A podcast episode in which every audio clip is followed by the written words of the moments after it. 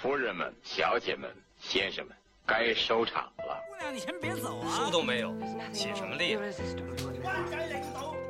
跟一帮小子在山上打猎、喝酒、吹喇叭。我让他去道歉。他的前程似不想想把药端到母亲面前去。你什么意思？爱是世界上最重要的事情。佳姐，我尝到。一起聆听电影的腔调。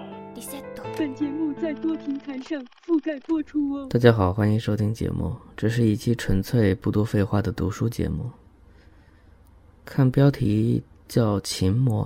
它跟那个武侠小说的六指琴魔没有任何关系。这是我手头一本比较老的叫《西方灵异小说丛书》的小说集，里面有很多作家的不同长度的小说。琴魔是他的第一篇，所以就被当做书名了。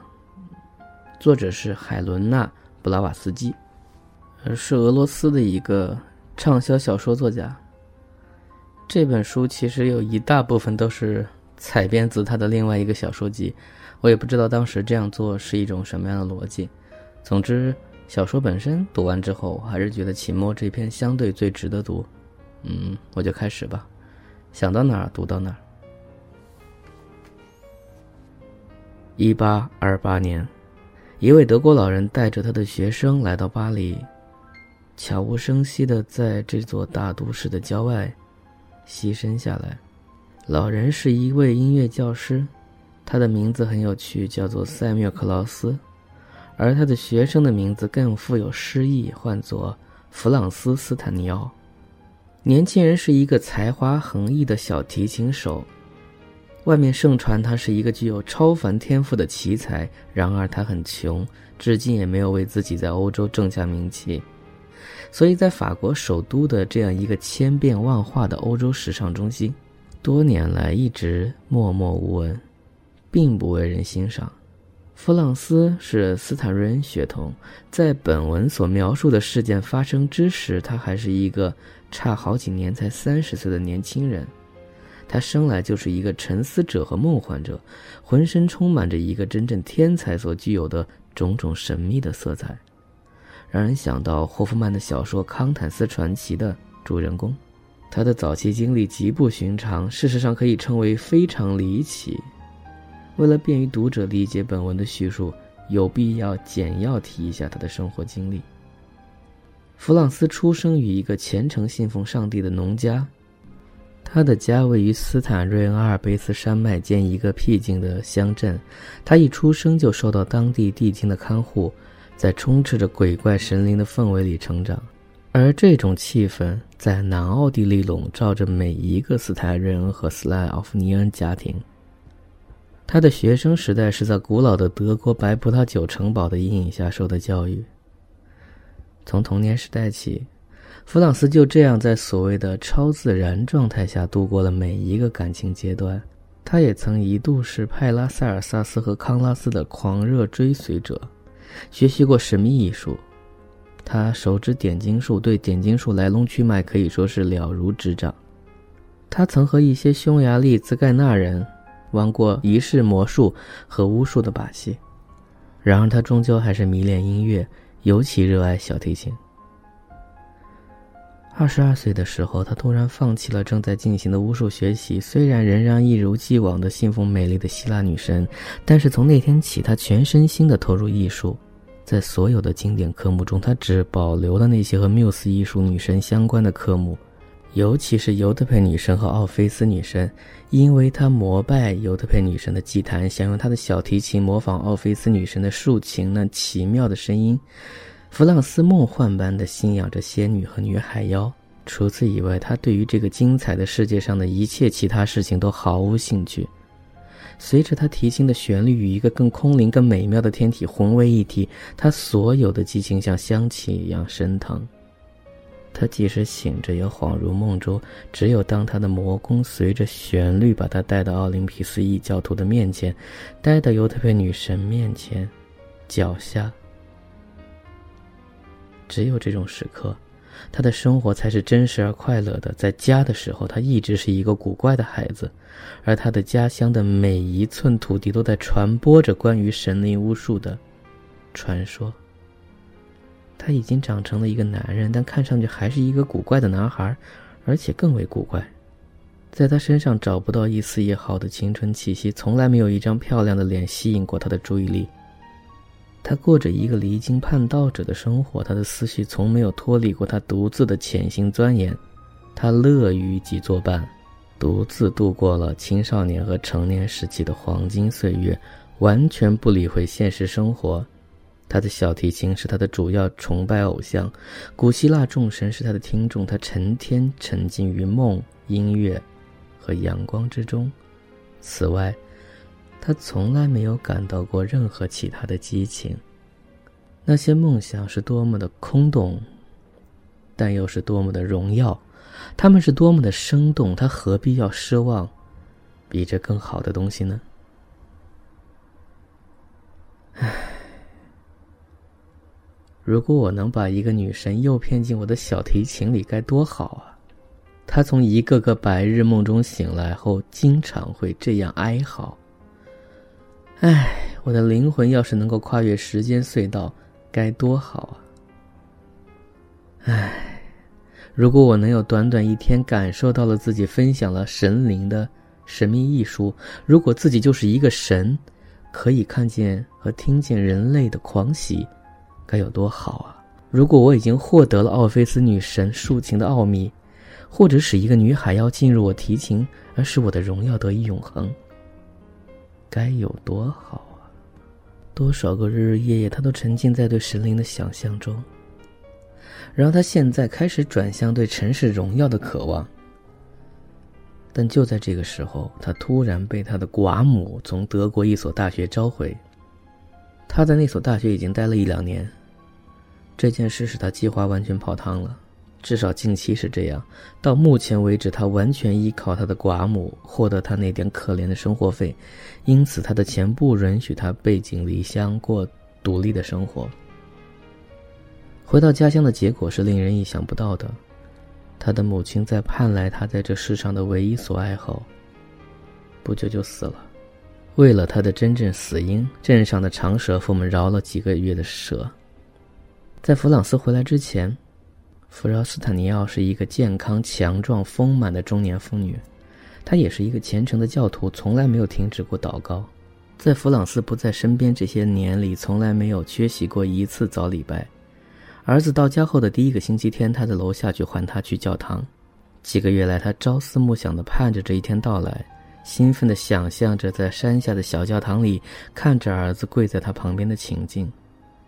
这个时刻终于来到了，他的虔诚的梦想就要实现了。他小心翼翼地掸去儿子小时候用过的那本圣经上的灰尘，等待着他下楼来。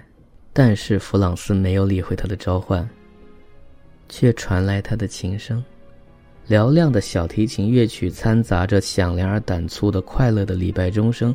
听到激动人心的祷告钟声被淹没在怪异而疯狂的魔女舞曲中。处在兴奋中的母亲有点吃惊，在她听来，这些琴声是那么的阴森古怪，而且还带着嘲讽意味。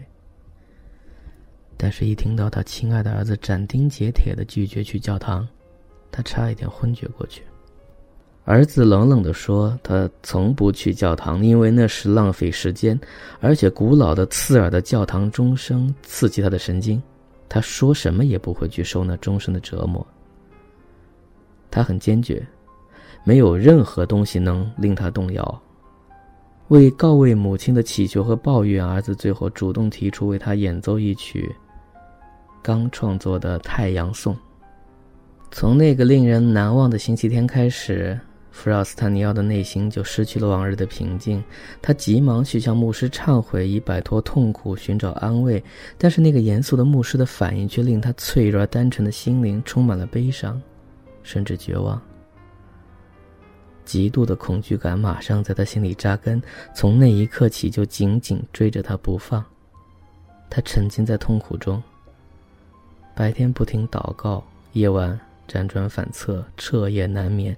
作为母亲，她为儿子的灵魂能否得以拯救和死后能否享有福分而忧心忡忡。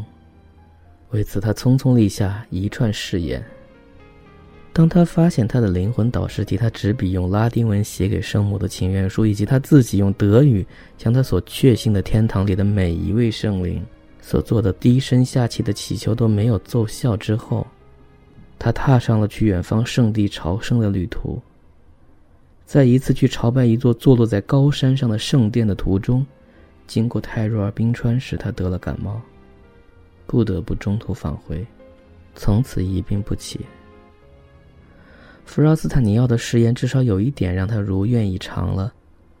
这个可怜的女人现在得以去追随他万分崇敬的圣灵，并且有机会去面对圣灵为他反叛的儿子求情，求他们宽恕他的一切罪行，拒绝追随他们，拒绝去教堂蔑视教会，而且对教会心存恐惧。对于母亲的去世，弗朗斯十分悲痛。因为没有意识到是他间接的造成了母亲的死亡，所以他没有感到丝毫的内疚。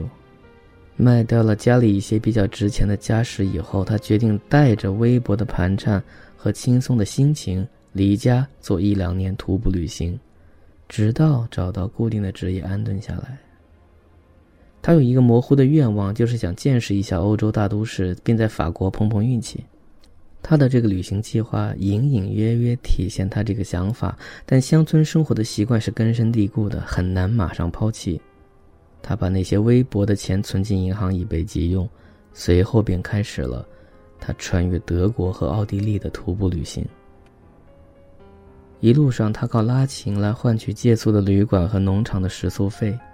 白天，他穿越碧绿的田野和寂静的树林，亲近大自然，和以往一样做着白日梦。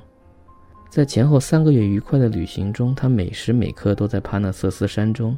然而，正如炼金者把铅变成金子一样，他把一路上所见所闻的一切变成了一首黑色奥德的安娜·克瑞恩的颂歌。每天晚上，当他为晚饭和一张床铺拉起他的小提琴时，无论是在绿色的草坪上，还是在乡村旅店大堂里，他的想象完全改变了眼前的情境。乡村姑娘们和小伙子们变成了乡村牧羊人和仙女，泥沙地变成了绿油油的青草地，踏着华尔兹的节拍旋转，像被驯服了的狗熊那样憨态可掬的舞伴们，现在变成了特帕塞乔王子和公主，脸颊潮红、身体粗壮的蓝眼睛的德国乡村女孩们，变成了孩子帕莱埃德女神，正围绕着满是金苹果的果树。田园半神们在吹奏木笛，只有他们具有魔力的耳朵才能听见迷人的笛声，也没有因为黎明的到来而消失，因为他一醒过来就会马上进入一个新的奇妙的白日梦境。在他走过阴森森的肃穆的松树林的时候，他不停地为他自己和所有的一切演奏，这是一段极度快乐的时光。每一天的每时每刻都充满着欢乐。母亲临死之前，在他耳边轻声告诫说：“要是受到永久谴责，该有多么可怕。”母亲的遗言没有触动他，只是引起了他对冥王的想象。他脑海中勾起对普鲁特的联想。他看见这个黑暗的地下世界的主人在问候他，正如他在面前问候朱莉迪西的丈夫那样。呃，他这里很多名字都是比较老的翻译，所以有的还能对上。比如普鲁特这个很明显是哈迪斯嘛，普鲁托。但是朱莉迪西是谁呀？啊，不管了，反正这是他自己的一个世界观。但是，一切都有一个结束。很快，弗朗斯不得不放弃无止境的幻想，他到达了他的小提琴老师老塞缪克劳斯所在的大学城。当这个年迈的音乐家发现他心爱的得意门生已经一贫如洗，心灵更是缺乏抚慰，需要人间感情温暖时，他感到他对这个孩子强烈的感情被唤醒了。他无法抵御，他把弗朗斯拥进怀里，把他收为义子。这个老教师的外表让人想起一些可怕的形象，他看上去好像是刚从一些中世纪的画像上走下来。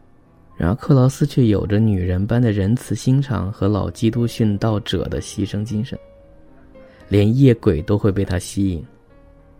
弗朗斯简单的讲述了一下他这几年的经历，教授听后牵着他的手把他领到书房，简单的说了下面这些话：“留在我身边吧，不要再过乡村生活了，争取成名。